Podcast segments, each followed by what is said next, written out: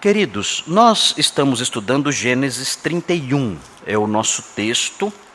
Estamos em Gênesis 31.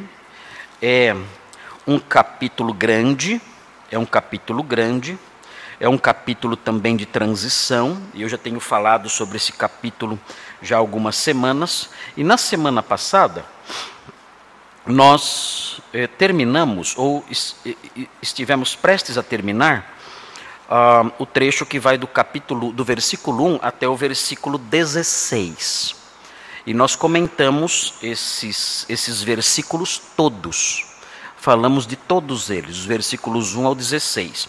E eu, tendo terminado a explicação dos versículos, mostrando o significado de cada versículo e tudo mais, eu passei a pontuar aqui junto aos irmãos, algumas lições teológicas e vivenciais. E tratamos disso. Mas eu, é, ingenuamente, acreditei que eu ia conseguir terminar tudo. E eu não consegui, prometi que iria terminar hoje então. Na semana passada o pastor Nicolas pregou, então não pude terminar. Uh, mas hoje então eu vou terminar. Então eu vou terminar esse, esse, esse trechinho.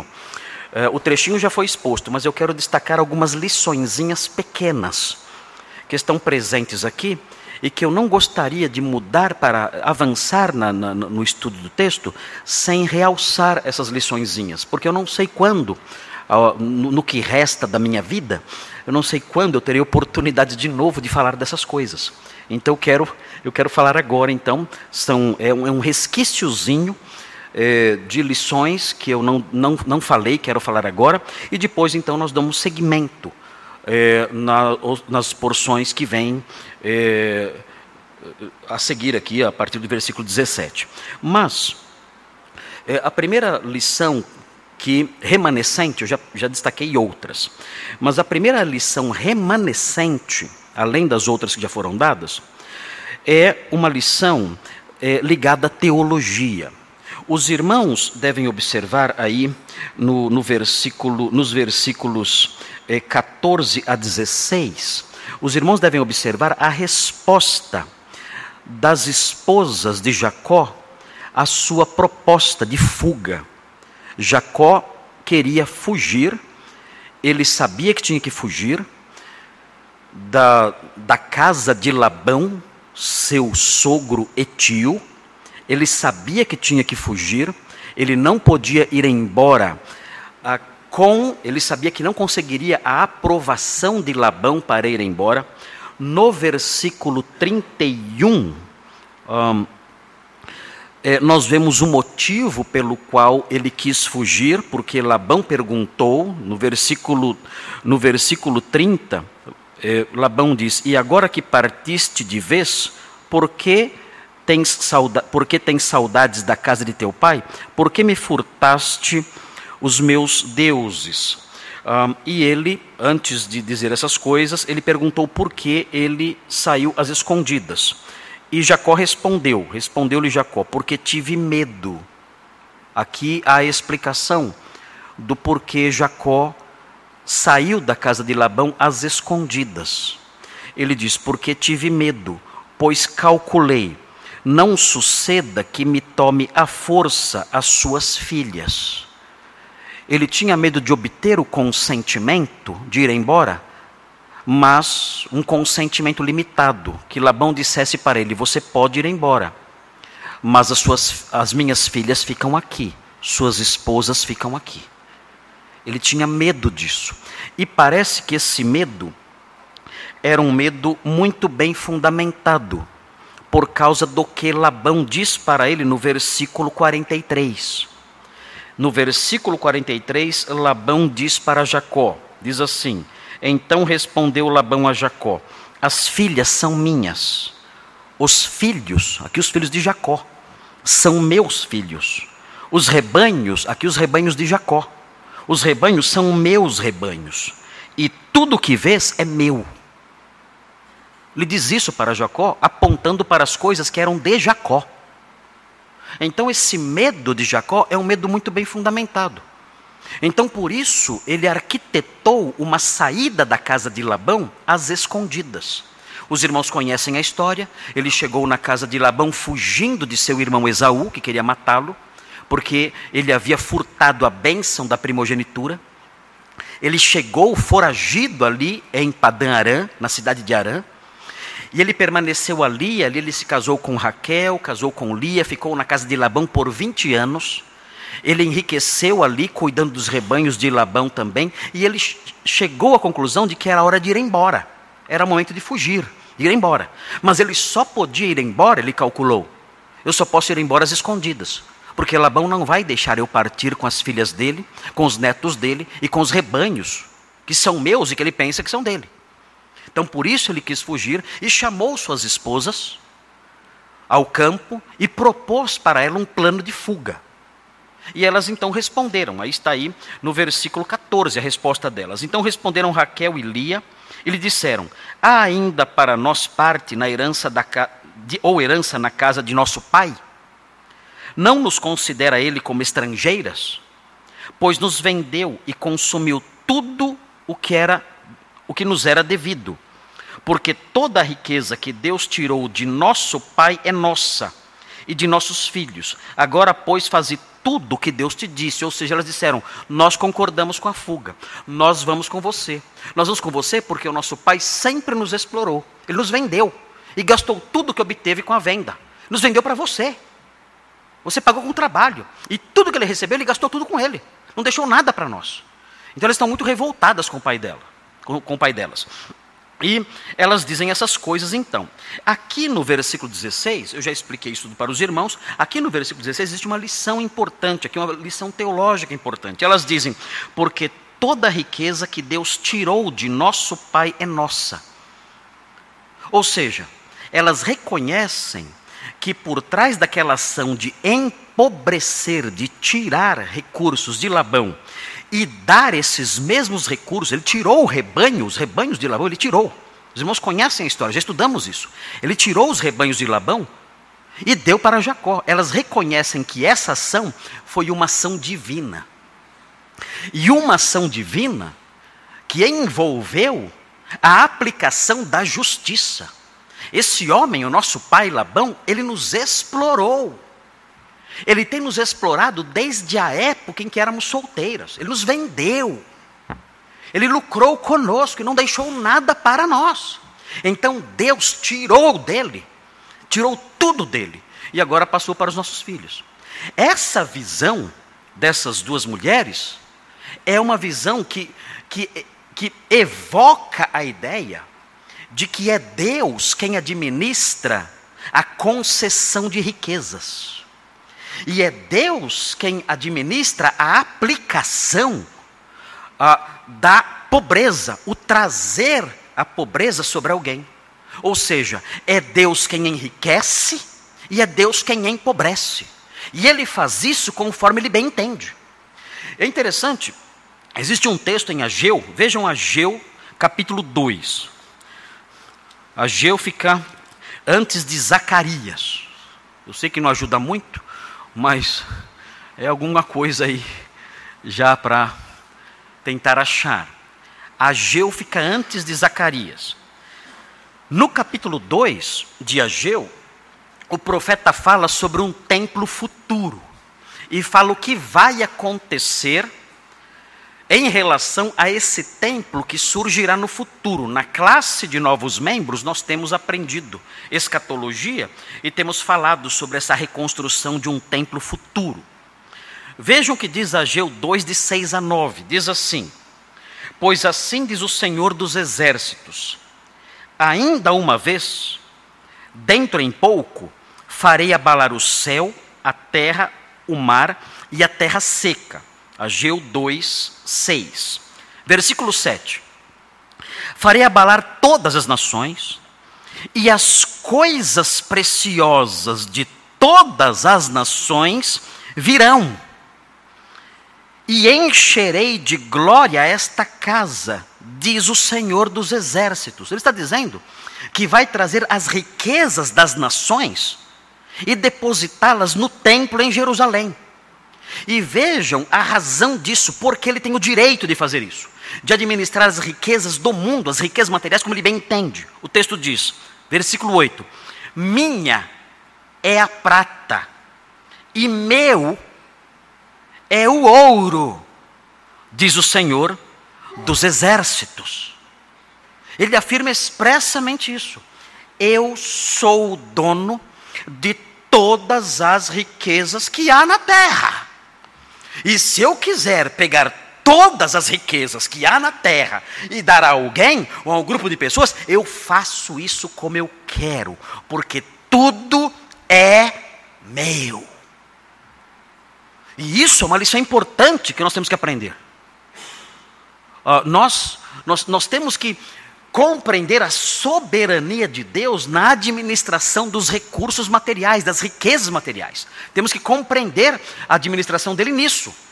O Senhor, de fato, ele fez isso com Labão. Ele empo... Labão era rico, ele empobreceu Labão.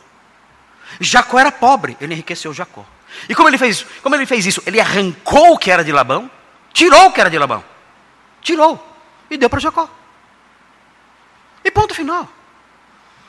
Eu sou o dono de todos os rebanhos, todas as ovelhas, todo o gado, tudo que existe, são meus. E eu os dou a quem eu quiser. Então, queridos, no campo, nesse campo de administração de bens materiais, nós temos que ser zelosos, nós temos que ser cuidadosos e bons mordomos de Deus em tudo, mas nós temos que saber que tudo que nós temos ou deixamos de ter é resultado da administração soberana dele. Oh, se, se as causas disso são causas referentes à nossa política econômica, são causas ligadas ah, aos problemas que nós temos de viver num país de terceiro mundo, se as causas disso estão ligadas aí à, à política do nosso Estado, enfim, se essas coisas são reais, nós temos que lembrar também que existe uma causa primária além dessas causas imediatas. Existe uma, existe uma causa mediata, uma causa primária. E essa causa é Deus. Deus é a fonte da riqueza e da pobreza. Ele é o dono do ouro e da prata. Ele tira de um e dá para outro. Ele tira de outro e dá para um. E assim ele administra, porque tudo é dele. E ele age como bem entende. E essas senhoras perceberam isso e acertaram ao dizer: Deus tirou do nosso pai isso tudo e deu para nós e nossos filhos. Uh, outro fator importante, aqui que eu quero destacar aos para os irmãos, no versículo 16, é que no finalzinho elas dizem: Agora, pois, faze tudo o que Deus te disse. Uh, o que acontece aqui? Elas estão dizendo o seguinte para Jacó: Jacó, vão embora. Jacó, vamos fazer as trouxas, as malas e vamos embora agora. É isso que elas estão dizendo. E isso significa, isso significa um rompimento com a família. É um rompimento com o pai. Elas tomaram um partido aqui. Elas disseram: olha, vamos embora. Não temos nada que ver mais com essa terra e com esse clã. Vamos embora daqui. Ah, e, e, e o que é interessante notar é que, às vezes, conforme nós vimos numa história como essa, o rompimento com parte da família é necessário para que nós protejamos a nossa família imediata. É uma lição dura essa lição. É uma lição dura. Mas nós aprendemos na Bíblia que às vezes, para proteger a nossa família, esposa e filhos, é necessário, são situações extremas, mas é necessário muitas vezes, e o Senhor aprova isso, é necessário haver um rompimento com outras partes da família. É duro isso. Mas essas mulheres fizeram isso, e isso era aprovado por Deus. Rompam com Labão, rompam com o pai de vocês. Eu tenho uma história de salvação a desenrolar, E para que essa história se desenrole de fato, é necessário que haja um rompimento entre vocês e o pai de vocês. Isso, às vezes, queridos, é necessário. Em Lucas 14, 26, Lucas 14, 26, o Senhor Jesus diz o seguinte: Vejam como são palavras duras essa, essas palavras que estão aqui. Vejam que palavras difíceis. Diz assim: Se alguém vem a mim e não aborrece a seu pai e mãe, e mulher, e filhos, e irmãos e irmãs, e ainda a sua própria vida, não pode ser meu discípulo. Ou seja, há algumas ocasiões em que é necessário um afastamento para que a pessoa sirva a Cristo melhor. É terrível isso. Mas aprendemos que essa lição referente ao relacionamento com familiares, muitas vezes tem que ser, tem que ser colocada em prática. Uh, se os irmãos têm parentes que uh, perturbam seu crescimento espiritual, parentes cujos hábitos, conversas, costumes, valores podem influenciar negativamente seus filhos, a sua vida espiritual, a sua vida cristã, muitas vezes a medida certa, depois de, depois de outras tentativas, depois de, depois de serem tentados outros caminhos, muitas vezes a saída é o rompimento. É dizer, olha, nós não podemos mais andar juntos. Nós, essa parte da família é uma parte com quem nós não podemos mais nutrir nenhuma comunhão. Não tem mais condições. É impossível. Porque estar próximo dessa parte da família implica em prejuízos espirituais muito grandes. Então dói no coração. Mas eu tenho que me afastar. É triste. Mas essa lição é uma lição implícita aqui. O Senhor, o Senhor fez com que aquelas mulheres rompessem com o próprio pai para dar seguimento à história da redenção. Eu queria destacar essas coisas para os irmãos antes de entrar no texto que vem a seguir. O texto de Gênesis. É um texto grande que vem agora. Gênesis 31. E o texto começa no versículo 17 e vai até o versículo 55. Então é um texto muito grande. Então não dá para pregar o texto inteiro. É muito grande o texto. É um texto enorme. Eu dividi o texto em três partes, como eu faço sempre. Eu sempre faço a, a apresentação tripartida do texto. E eu dividi da seguinte forma: os irmãos vão ver aí, dos versículos 17 até o versículo 21, de 17 a 21, os irmãos vão ver a fuga. É aqui nesses versículos que a fuga é narrada.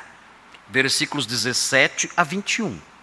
E vamos ver isso hoje, se Deus permitir, que nós terminemos hoje, terminaremos hoje essa parte, a fuga. Depois, nós temos na sequência da história nós temos nos versículos 22 a 42, nós temos o confronto. Por quê?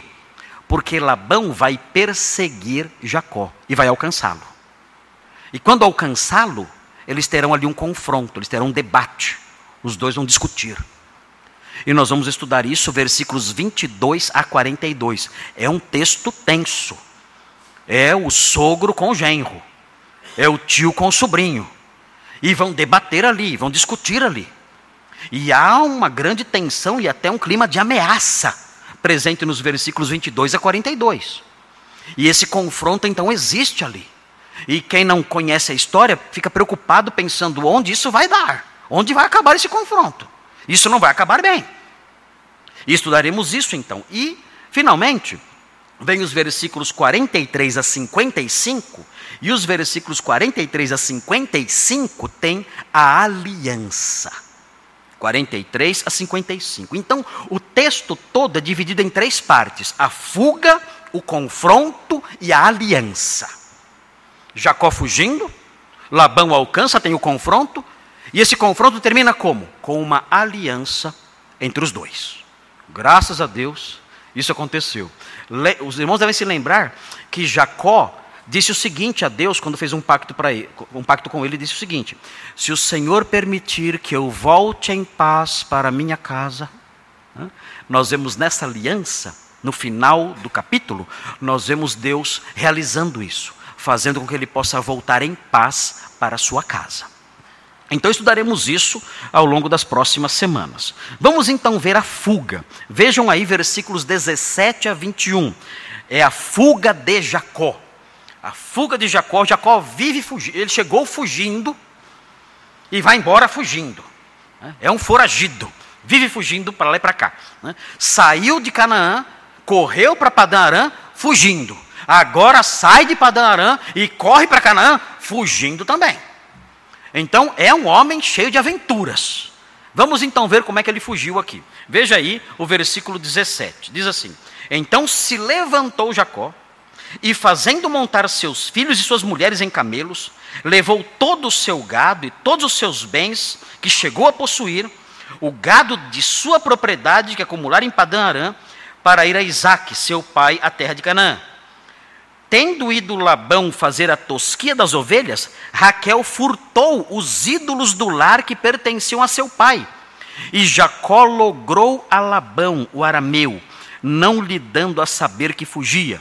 E fugiu com tudo que lhe pertencia. Levantou-se, passou Eufrates e tomou o rumo da montanha de Gileade. Aqui é a fuga. Então ele sai, com tudo que ele tinha. Vamos então entender melhor esses versículos para que eh, os irmãos compreendam os detalhes que estão se passando aqui. Vejam, o texto diz, versículo 17: Então se levantou Jacó. Quando o texto diz se levantou Jacó, isso evoca uma remissão ao versículo 13. Olhem para o versículo 13 o que Deus disse a Jacó. Deus disse o seguinte: Eu sou o Deus de Betel, onde ungiste uma coluna, onde me fizeste um voto. Levanta-te. Agora, então, quando o texto diz no versículo 17, então se levantou Jacó, está dizendo o seguinte com isso. Ele quer dizer o seguinte com isso: Jacó começou agora a fazer o que Deus disse. Deus disse: levanta-te. Ele então chamou as mulheres, conversou com elas, teve autorização delas, por assim dizer, ou melhor, o apoio delas. E no 17, então, ele faz o que Deus mandou. Ele se levanta. E o texto prossegue e fazendo montar seus filhos e suas mulheres. É importante aqui a ordem, a ordem dos, dos fatores que aparecem aqui. Primeiro o texto menciona os filhos e depois as mulheres. Por que ele faz isso? Na Bíblia, sempre o que é mais importante vem primeiro. Nas listas bíblicas. Aqui não é uma lista, é uma lista de dois, né? Mas nessas relações bíblicas, sempre o que é mais importante é colocado em primeiro lugar. Por que os filhos aparecem em primeiro lugar aqui? Não é porque eles são mais importantes, a rigor, do que as esposas, não é isso. Mas é porque esses filhos têm importância vital agora na formação da nação que Deus quer formar. Queridos, essa expressãozinha, fazendo montar seus filhos, tem uma importância crucial na história. Os seus filhos têm um papel fundamental agora, porque esses filhos aqui são uh, simplesmente a semente da nação de Israel. E essa nação, a nação de Israel, é a nação que Deus formará para abençoar e salvar. A salvação vem de onde? A salvação vem dos judeus. Então é crucial aqui a presença dos filhos em primeiro lugar. É como se o autor bíblico estivesse dizendo: olha, vejam, vejam essas crianças, vejam esses jovenzinhos, eles são muito importantes, estão aqui em primeiro lugar, à frente das suas mães. Eles estão em primeiro lugar, por quê? Porque eles são a semente de uma grande nação. Essa grande nação é a nação que Deus está formando. Toda essa história que nós estamos lendo não é uma história qualquer, é a história da formação de um povo. E não é a formação de um povo qualquer, é a formação de um povo que Deus vai formar para salvar o mundo para trazer o Messias a este mundo e salvar. É disso que estamos falando. E então o texto no versículo 17 destaca aí, em primeiro lugar, os filhos. E diz: os filhos e suas mulheres em camelos. E aqui evoca mais uma coisa: as riquezas dele. Jacó está indo embora rico. Não era qualquer um que tinha camelo na época. Hoje o camelo seria um, uma Land Rover. Não seria um Fiat, né? um Fiat Uno né? 94, não. Né? O camelo seria uma Land Rover. Os camelos eram caros. Ele coloca os seus filhos e as suas mulheres em camelos. Ele é um homem rico. E eles vão começar uma jornada. Eles poderiam ir a pé, mas Jacó quer que o, o grupo, familiares e animais, andem o mais depressa possível. Viajar desde Padã Arã até Canaã, veremos no mapa daqui a pouquinho, é uma viagem muito longa. Um homem andando a uma velocidade normal a pé gastaria seis dias. Um homem andando normalmente, uh, livre de animais, de, de, com mulheres ali e cuidando disso tudo, ele duraria seis dias a pé. Uh, Jacó está viajando com mulheres, com crianças e com animais. É muito difícil. Então é um passo mais lento. Ele tenta então acelerar a jornada viajando com camelos. E o texto prossegue, versículo 18 levou todo o seu gado e todos os seus bens que chegou a possuir, o gado de sua propriedade que acumulara em Padã Arã, para ir a Isaac, seu pai, à terra de Canaã. Essa primeira parte do versículo levou todo o seu gado. O que ele está enfatizando aqui? O gado é de quem? É de Labão? Não. Labão diz: no versículo 43, o gado é meu. Mas o autor bíblico está dizendo: o gado não era dele. O gado era de Jacó. O autor bíblico está defendendo aqui a propriedade do gado como sendo de Jacó. Porque haverá uma disputa mais para frente em que Labão dirá: é, é tudo meu. E isso é mentira. E o autor bíblico está deixando claro, desde já, que isso é mentira. O gado não é de Labão. O gado é de Jacó. Ele enfatiza isso. Levou todo o seu gado e todos os seus bens. É, são dele, são os bens dele. Que chegou a possuir o gado de sua propriedade. Ele enfatiza isso. É tudo de Jacó. Jacó não roubou nada de Labão. Labão fará acusações, mas são mentirosas. Tudo isso é realmente de Jacó. Deus abençoou Jacó. Deus abençoou Jacó, ele não roubou nada de ninguém e ele está partindo com o que é dele. Isso é muito importante porque isso aponta para o capítulo 28. Se vamos voltar um pouquinho, os irmãos devem se lembrar. 28, versículo 15. Diz assim, 28, 15: Deus fazendo uma promessa a Jacó. Quando Jacó estava indo para Arã, Jacó estava indo para Arã, ele parou em Betel e dormiu ali, teve um sonho de uma escada. E Deus se manifestou a ele. Deus disse o seguinte para ele: Eis que estou contigo e te guardarei por onde quer que fores, e te farei voltar a esta terra, porque não te desampararei. Eu não vou deixar você abandonado. E agora nós temos então uma prova disso. Deus o enriqueceu, Deus não o desamparou a, além de lembrar essa promessa de Deus, o versículo também lembra o voto de Jacó. Nos versículos 20 e 21, capítulo 28, versículos 20 e 21. Vejam o voto de Jacó.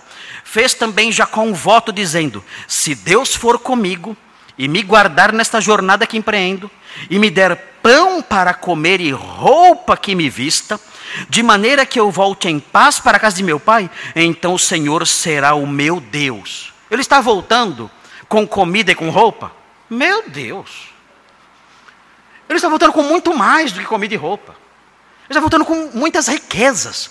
Ou seja, esse voto que ele fez agora tem um fundamento. Ele, está, ele, ele, ele dirá agora: O Senhor é o meu Deus. Eu fiz um voto. Eu fiz um voto dizendo: Se o Senhor me abençoar, Ele será o meu Deus. Jacó agora tem motivos para dizer que o Deus de Abraão e o Deus de Isaac é também o seu Deus. Ele fez um voto se comprometendo com isso. E esse versículo também realça o, a, a ação sobrenatural de Deus ele fugindo com todos esses bens, isso realça a ação sobrenatural de Deus no versículo 9 do capítulo 31. Vejam o 9 de 31. Assim Deus tomou o gado de vosso pai e modeu a mim. O gado que era do, do pai de vocês, agora é meu. E o autor bíblico concorda. É dele. O gado é de Jacó. E o autor bíblico não deixa que haja dúvida sobre isso. Realmente, o gado é de Jacó. E vejam no finalzinho: para ir a Isaac, seu pai, a terra de Canaã. O que nós temos aqui? Rompimento completo. O texto diz: para ir a Isaac, seu pai, ou seja, eu não vou mais ficar com o pai delas. Eu vou agora para a casa do meu pai para ir à terra de Canaã. Eu não vou mais ficar em Arã. Eu vou para Canaã. É um rompimento total. Não mais o pai delas. Agora é o meu pai Isaac. Não mais Padã Arã. Agora Canaã. E rompeu. Então nós temos aqui o final de um ciclo. Um ciclo na história de Jacó. Ele rompe, ele, a princípio, 20 anos antes, ele chegou em Padã E começou a viver ali, ali fez família teve filhos e, e formou uma fortuna. Agora ele está voltando para sua casa.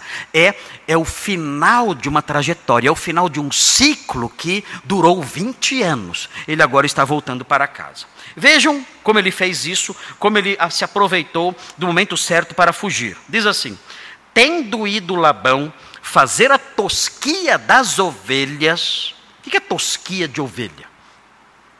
Tosquia é tirar a pele da ovelha, não é isso? Tirar a lã da ovelha, não é isso? É isso, né?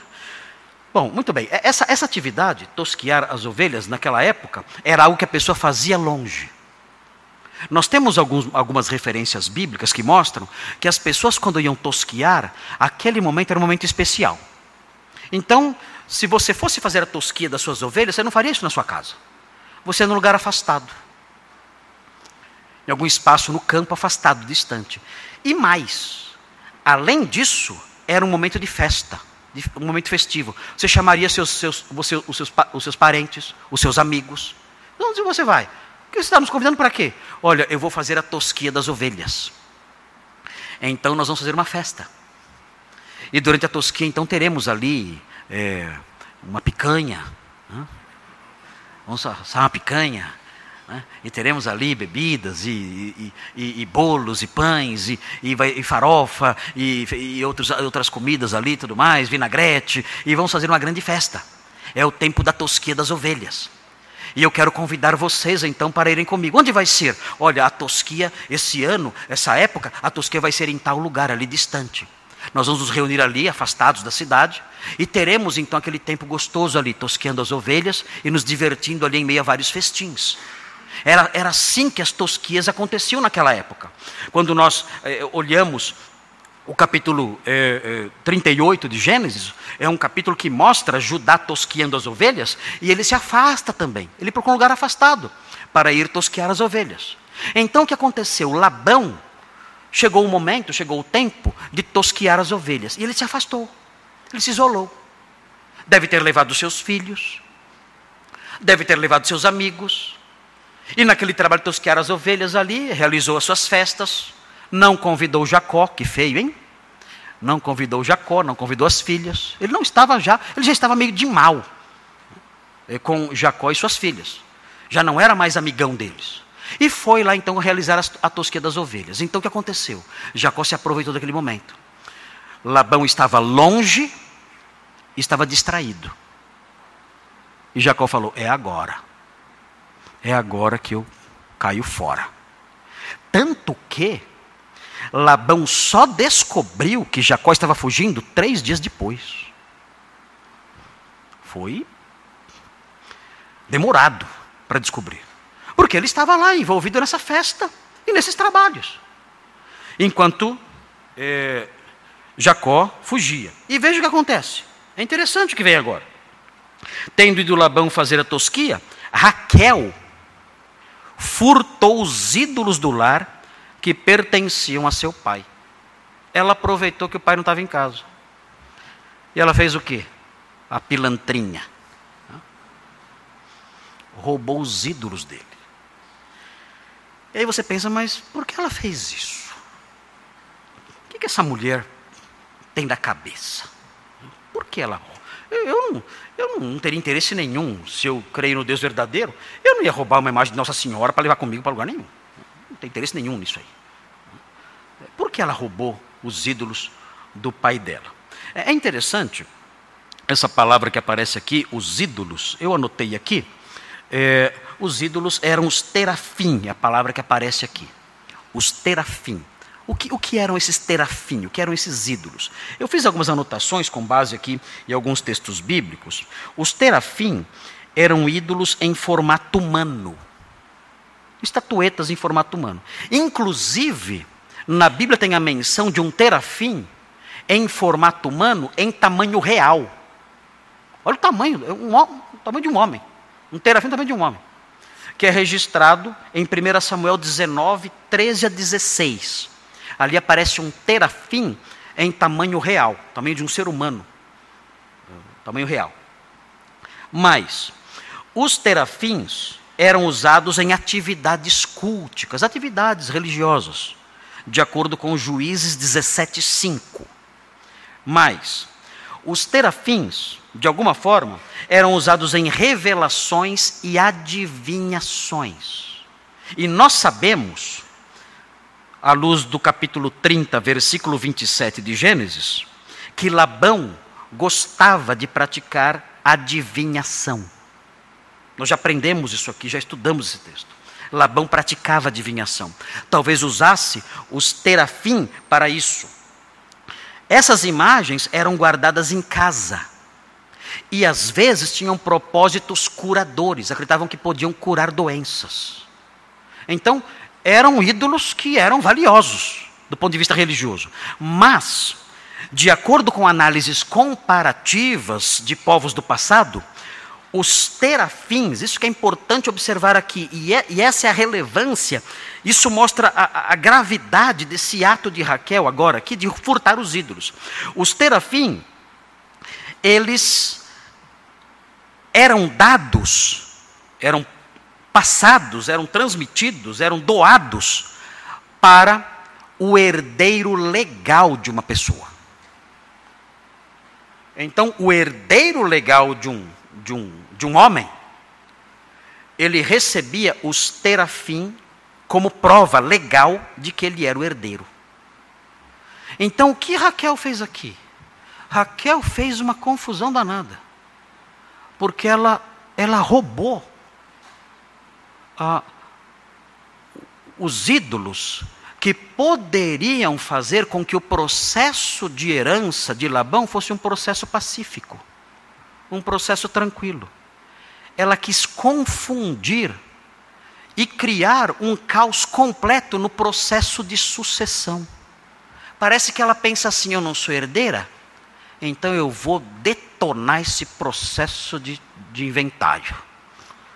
Eu vou arrebentar tudo isso aqui.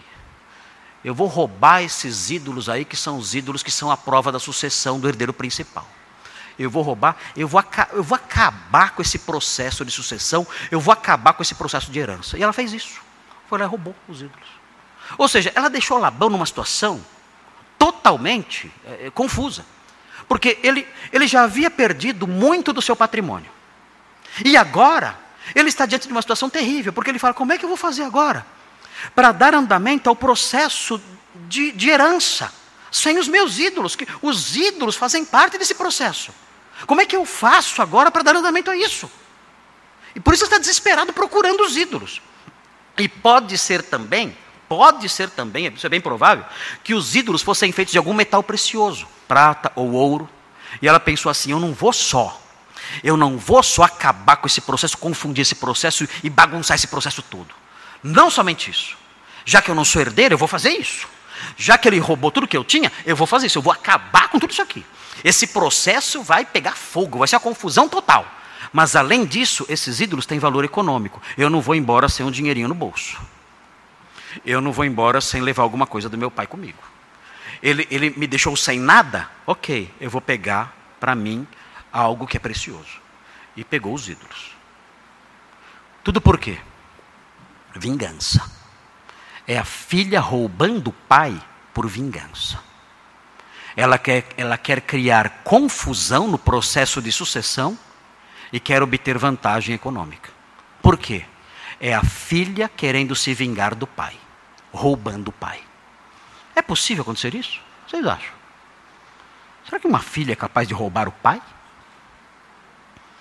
Será que é? Vocês acham?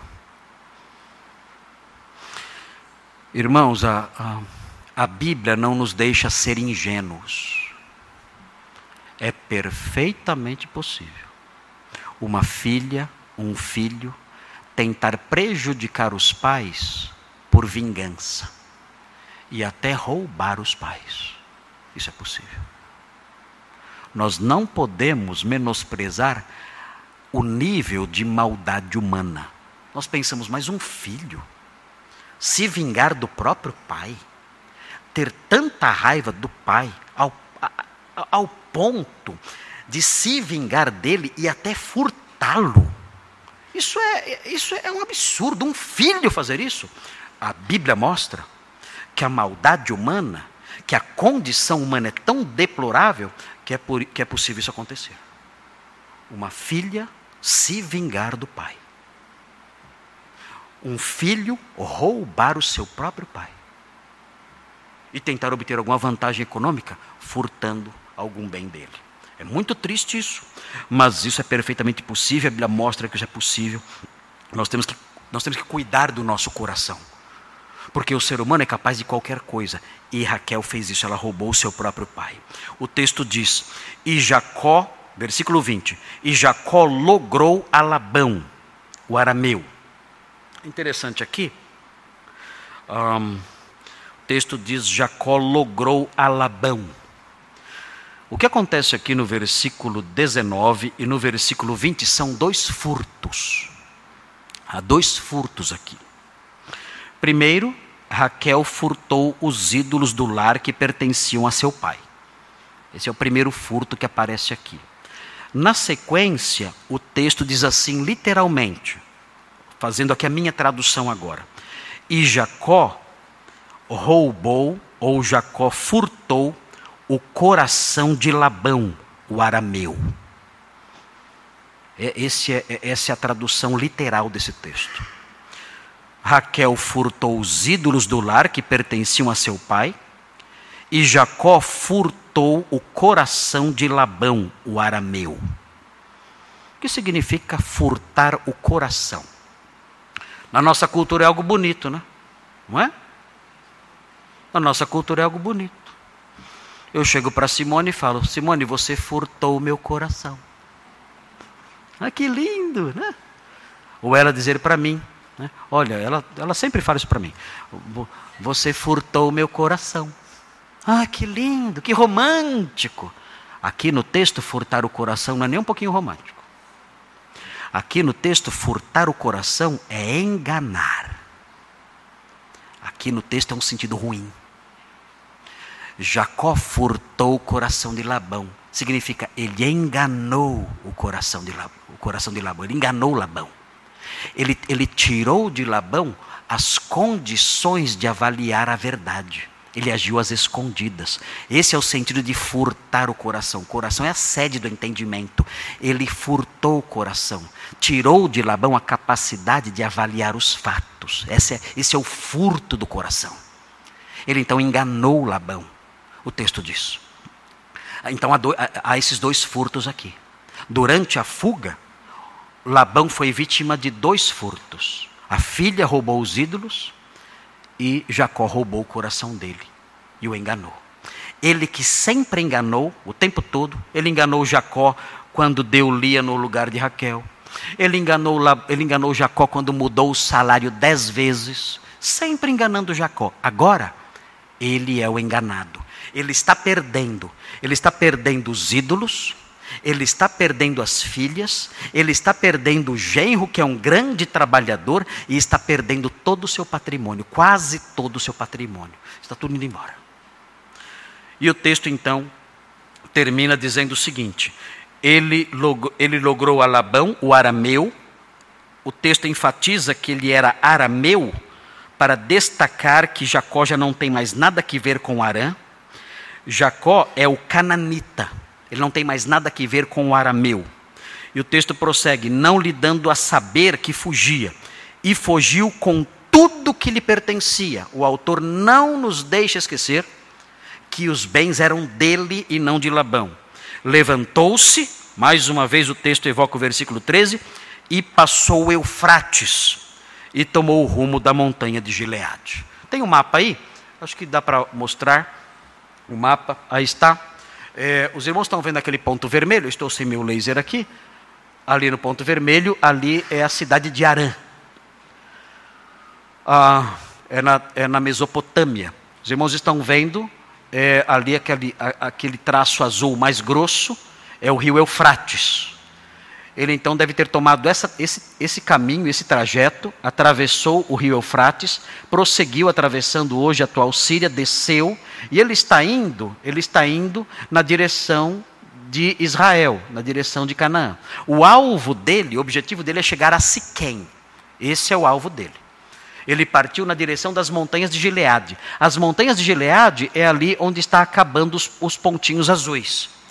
Onde os pontinhos azuis estão terminam ali, onde, onde, acabam, onde acabam os pontinhos azuis, ali é Gileade.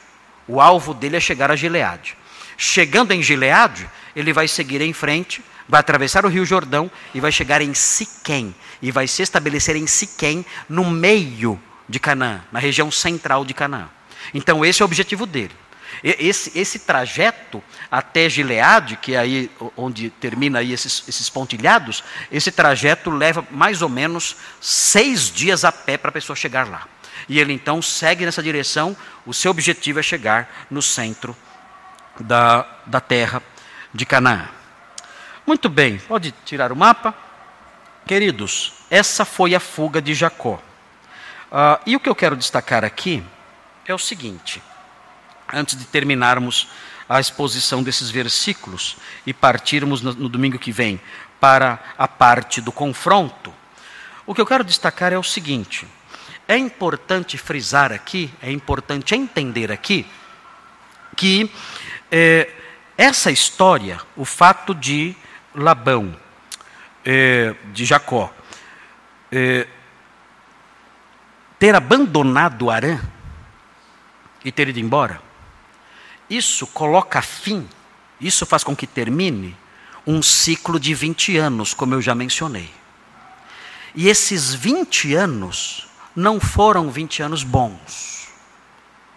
Foram 20 anos muito conturbados. Jacó passou 20 anos em meio a muito sofrimento. Não foram 20 anos fáceis. Ele saiu de Canaã fugindo de seu irmão Esaú. Os irmãos se lembram da história. Ele participou ali de intrigas e maquinações feitas por sua própria mãe, Rebeca. Ele participou dessas intrigas e maquinações. O seu pai, Isaac, foi enganado porque era cego e abençoou Jacó em vez de abençoar Esaú. Isso despertou a fúria de Esaú, queria matá-lo, então ele fugiu. E começaram aí então as suas aventuras perigosas e difíceis. Ele empreendeu uma grande jornada sozinho, uma jornada perigosa até a Mesopotâmia, até o norte da Mesopotâmia, até Padã Arã. Difícil a jornada, ele estava com medo. Ele clama a Deus para que Deus o proteja. Ele faz um voto a Deus pedindo que Deus o proteja, porque era uma jornada muito perigosa. Eu disse para vocês, seis dias pelo menos de viagem a pé. E ele faz isso então, as suas jornadas então começam. Ele chega em Padarã e ele é, faz um pacto com seu tio. E ele trabalha sete anos pela mão de Raquel. E, depois de ter trabalhado sete anos, recebe Lia no lugar de Raquel. Então, Labão diz: Olha, se você quiser Raquel, trabalhe mais sete anos. Ele trabalha mais sete anos para obter a sua segunda esposa, Raquel, a sua preferida. Depois ele enfrenta problemas sérios, porque a sua família não tem paz. As duas esposas começam a brigar. Nós acompanhamos as brigas, os irmãos acompanharam as brigas das duas aqui. Nós entramos na família, nós entramos na cozinha da casa de Jacó e vimos as duas brigando. Os ciúmes delas duas. E vimos que chegou até um ponto em que Jacó ficou nervoso com Raquel, porque Raquel falou: Dá-me filho, senão eu morro. Ele falou: Eu sou Deus por acaso? Eu sou Deus para te abrir a madre? Então, conflitos constantes, as duas mulheres brigando. Jacó brigando com Raquel. E depois de algum tempo, então, nascendo as crianças ali, ele começa a trabalhar ainda mais arduamente para juntar seu patrimônio. Mais seis anos trabalhando para juntar seus patri seu patrimônio. 14 anos trabalhando para ter, para ter duas esposas. Para ter as suas duas esposas, suas duas concubinas. E agora mais seis anos trabalhando para obter seu patrimônio. E no meio dessa, dessa luta toda, Jacó diz que ele passava noites em claro, enfrentando geadas vigílias, o sol terrível dessa região, irmãos. A Mesopotâmia é quente como o Ceará, se não mais. É terrível. E ele enfrentava o calor de dia e o frio e a geada à noite, sofrendo muito, era um trabalho quase que escravo, sofrendo ali para juntar seu, seu patrimônio. E agora, na hora de ir embora, ele tem que ir embora fugindo. Ou seja, a vida desse homem, nesses 20 anos, foi um inferno. Um caos. Não tem sossego. Nunca teve descanso. Problemas com o sogro, problemas com os cunhados que estavam brigados com ele também, problemas dentro de casa com as esposas, problemas lá em Canaã, não sabe como está o irmão dele. Ele vai se encontrar com o irmão dele. E ele, está, ele vai ficar apavorado quando ele sabe que o irmão dele, Esaú, está vindo ao seu encontro. Os irmãos que conhecem a história sabem o que ele passou. Quando ele vai se aproximando de, de, de Canaã, ele descobre que Esaú está vindo ao seu encontro com um pequeno exército. Ele fica apavorado. Ele não sabe como está, como estão os ânimos de Esaú em relação a mim. Eu não sei. Eu nunca mais me comuniquei com ele. Nunca recebi nada, nenhuma carta, nenhuma mensagem, nem um WhatsApp, nada. Nada. Não sei como ele está. Será que ele está brigado comigo? Ele tem raiva de mim ainda ou não? Não sei. 20 anos se passaram, ele continua com ódio de mim, ele quer me matar ainda ou não quer? Não sei. E ele volta então assustado: o que vai acontecer quando eu encontrar meu irmão Esaú? Então, foram 20 anos terríveis e o ciclo se fecha agora. Esses 20 anos acabam agora. Ele saiu fugindo e volta fugindo. Terminou a fase, terminou a fase de Arã. A vida dele vai continuar sendo difícil. Irmãos, muito difícil. Se os irmãos olharem a avaliação que ele próprio fez no capítulo 47, vejam, Gênesis 47. Vejam a avaliação que ele próprio fez. Gênesis 47, 7 a 9. Aqui ele já tem 130 anos. Já, já está bem velhinho já. 130 anos não é qualquer um que chega, não, né? Aqui ele já tem 130 anos de idade. E ele vai conversar com Faraó. E veja o que ele vai falar. Gênesis 47, 7 a 9, fala assim: Trouxe José a Jacó, seu pai, e o apresentou a Faraó. E Jacó abençoou Faraó. Perguntou Faraó a Jacó: Quantos são os dias dos anos da tua vida? Ou seja, quantos anos você tem? Ele perguntou para Jacó. Aí Jacó vai responder. Jacó lhe respondeu: os dias dos anos das minhas peregrinações são 130 anos.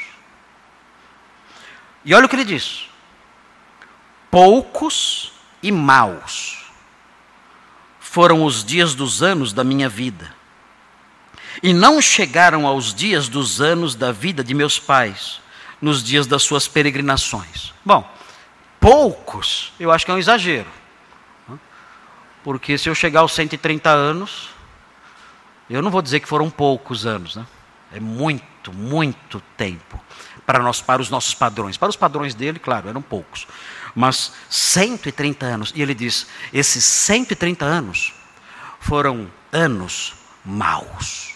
A minha vida foi uma vida ruim. Que triste isso.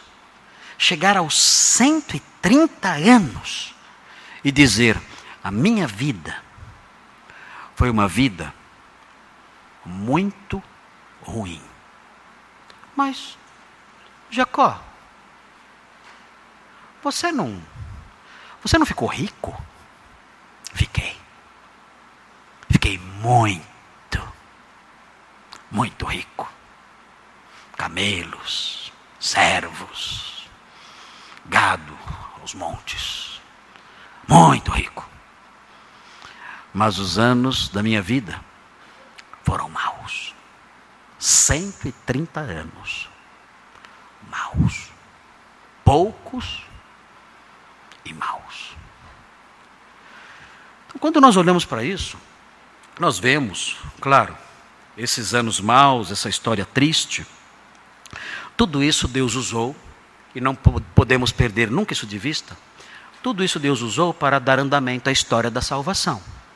Essa história triste de Jacó, essa história sofrida, suada, cheia de intrigas, de problemas, de fugas, de injustiças, de enganos, tantas coisas ruins, tudo isso compõe a história da salvação.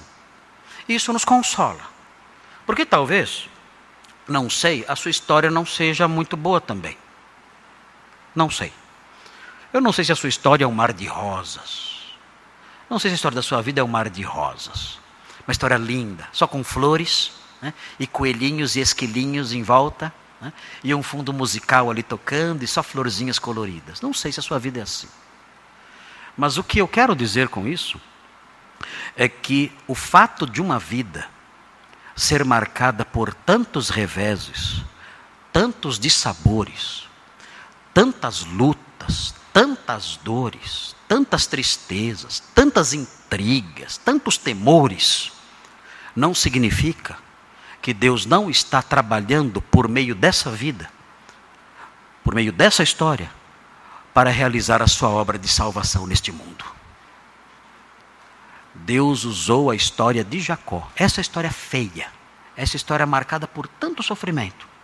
Deus usou essa história para realizar seus alvos salvadores, seus alvos remidores na história do mundo.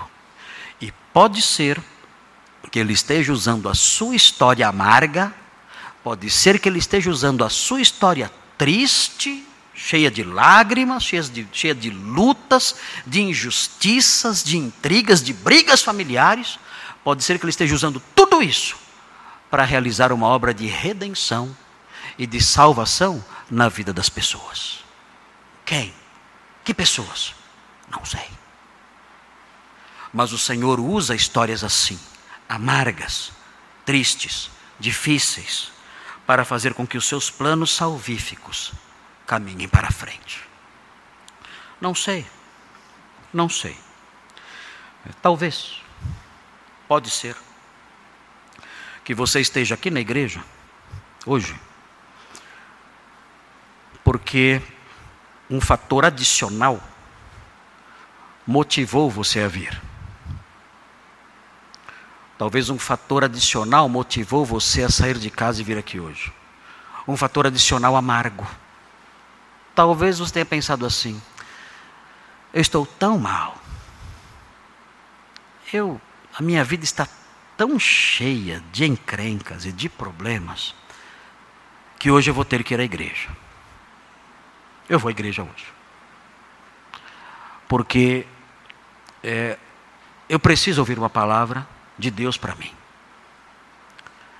E talvez Deus esteja usando todas essas lutas, todos esses problemas, para trazer você aqui hoje, para que você ouça do Evangelho. E aprenda, a partir do que é dito aqui, o caminho da redenção. De modo que Deus tenha usado, Deus esteja usando todos esses dissabores que fizeram você sair de casa e vir até aqui hoje, para fazer com que você conheça a salvação que é em Cristo, para fazer com que você ouça do Evangelho e creia no Salvador. O Senhor escreve histórias tristes, o Senhor escreve histórias de sofrimento, com o objetivo de abençoar e salvar. E pode ser que Ele tenha feito da sua vida uma vida turbulenta, triste, difícil, cheia de lágrimas, com o objetivo de fazer com que você conheça a salvação que há em Cristo. Procurando ao Senhor, procurando o seu povo, tentando ouvir sua mensagem. Isso pode ser verdade. Não sei. Se for esse o caso, se for esse o seu caso, então você deve saber o seguinte: você deve saber que haja o que houver, se a sua vida é um caos ou não, se a sua vida é, é pior do que a vida de Jacó ou não, você deve saber uh, acerca do Evangelho o seguinte: tudo isso que experimentamos, passará depressa. Toda a experiência que temos aqui, ela se prolonga por algumas décadas apenas, é um sopro, é o que se esvai. Todos os nossos problemas ficarão para trás de nós na sepultura, tudo. O que importa, na verdade, é o que está por vir. E o que está por vir, depois da sepultura, é definido pela fé que nós temos em Jesus Cristo, o Redentor. De modo que, se sua vida é assim, é uma vida caótica, com sofrimentos, frustrações, tristezas, intrigas, talvez ela seja assim, porque o Senhor quer realizar em você uma obra de salvação, por meio do sofrimento que o conduza a seus pés. E conduzindo você aos seus pés, é, fazer com que você entenda que a salvação só existe por meio da fé em Jesus Cristo. E você deve se aproximar dele e dizer: Senhor, a minha vida é uma vida caótica. É, é semelhante à vida de Jacó. Tenho problemas sérios na minha família. O meu trabalho é duro, é árduo. Eu sou enganado, já fui enganado, já enganei, já fui enganado. Há conflitos terríveis que me cercam o tempo todo. Eu sou marcado, minha vida é marcada pelo medo, pela incerteza, pela insegurança, pelo caos em tantas coisas. E eu atravesso essa vida enfrentando tantos dissabores. Eu quero então é, suplicar ao Senhor que o Senhor me ajude, mas não somente isso. Eu quero me aproximar do Senhor e pedir que o Senhor me dê a verdadeira perspectiva acerca do que é esta vida para que eu entenda que esta vida é passageira, ela passa logo. E o que interessa é o que vem depois. E o que vem depois eu sei, eu estou ouvindo, eu tenho aprendido que o que vem depois depende da fé em Jesus Cristo. Por isso, eu quero suplicar ao Senhor. Quero suplicar ao Senhor que o Senhor me receba pela fé em Jesus e faça de mim o seu herdeiro. Eu quero pedir que o Senhor me receba como o seu filho pela fé. Eu creio em Jesus Cristo como meu Salvador. Eu creio que Ele é o Redentor que morreu na cruz do Calvário, que verteu seu sangue para me perdoar dos meus pecados. E eu creio que só por meio dele eu posso ter a vida eterna. Eu creio nessas coisas. Eu sei que essa vida vai passar, com todos os seus problemas, com todas as suas lutas, com todos os seus pontos amargos. Eu sei que ela vai passar. E eu sei que talvez eu tenha passado essas dificuldades todas para me achegar ao Senhor e ouvir o seu Evangelho. Senhor, eu ouvi o seu evangelho, eu ouvi a sua voz. Por favor, recebe-me, salva-me, ajuda-me, perdoa-me. Porque quando essas tribulações todas passarem, eu quero estar ao seu lado, quero ver ao lado do Senhor, salvo por meio da fé em Jesus. Talvez, não sei, eu não sei. Mas talvez essas tribulações todas que há na sua vida, o Senhor esteja usando como um instrumento para fazer com que você se aproxime mais do Senhor, ouça o seu evangelho, creia em Jesus Cristo e seja salvo. Deus usou uma história amarga, a história de Jacó, para dar sequência ao seu plano salvador. Deus pode usar a sua vida amarga para dar sequência ao seu plano salvador também, salvando você pela fé em Jesus, caso você ainda não tenha. Vamos suplicar ao Senhor que nos ajude a compreender essas coisas. Senhor Deus, obrigado, porque nós aprendemos na Sua palavra que vidas difíceis são material nas Suas mãos. São materiais por meio dos quais o Senhor constrói histórias de salvação. Nós vemos isso na vida de Jacó. Jacó viveu anos terríveis, poucos e maus na avaliação dele. Mas essa história de Jacó foi a história que o Senhor usou para trazer o Messias ao mundo e salvar o mundo dos seus pecados. Nós sabemos que o Senhor age assim. Sabemos que o Senhor age buscando os seus servos e muitas vezes usando a sua história de sofrimento para buscá-los. Eu quero suplicar que o Senhor atue assim no nosso meio. Que o Senhor trabalhe naquelas pessoas que estão aqui e que ainda não têm fé em Jesus. que ainda não foram salvas pela fé nele e que se aproximam ah, das coisas do Senhor porque estão cansadas de vidas turbulentas. Quero suplicar que o Senhor use essas situações difíceis para que elas continuem a se aproximar do Senhor e ouçam o seu Evangelho e creiam no seu Evangelho e sejam salvas. E dessa forma, a vida de dificuldades seja um instrumento de salvação do Senhor para essas pessoas. Ajuda-nos nessas coisas, que essas coisas se realizem no nosso meio e que vejamos a Sua obra remidora acontecendo diante dos nossos olhos por meio da ministração da Sua graça a essas vidas sofridas. Pedimos essas bênçãos em nome de Jesus. Amém.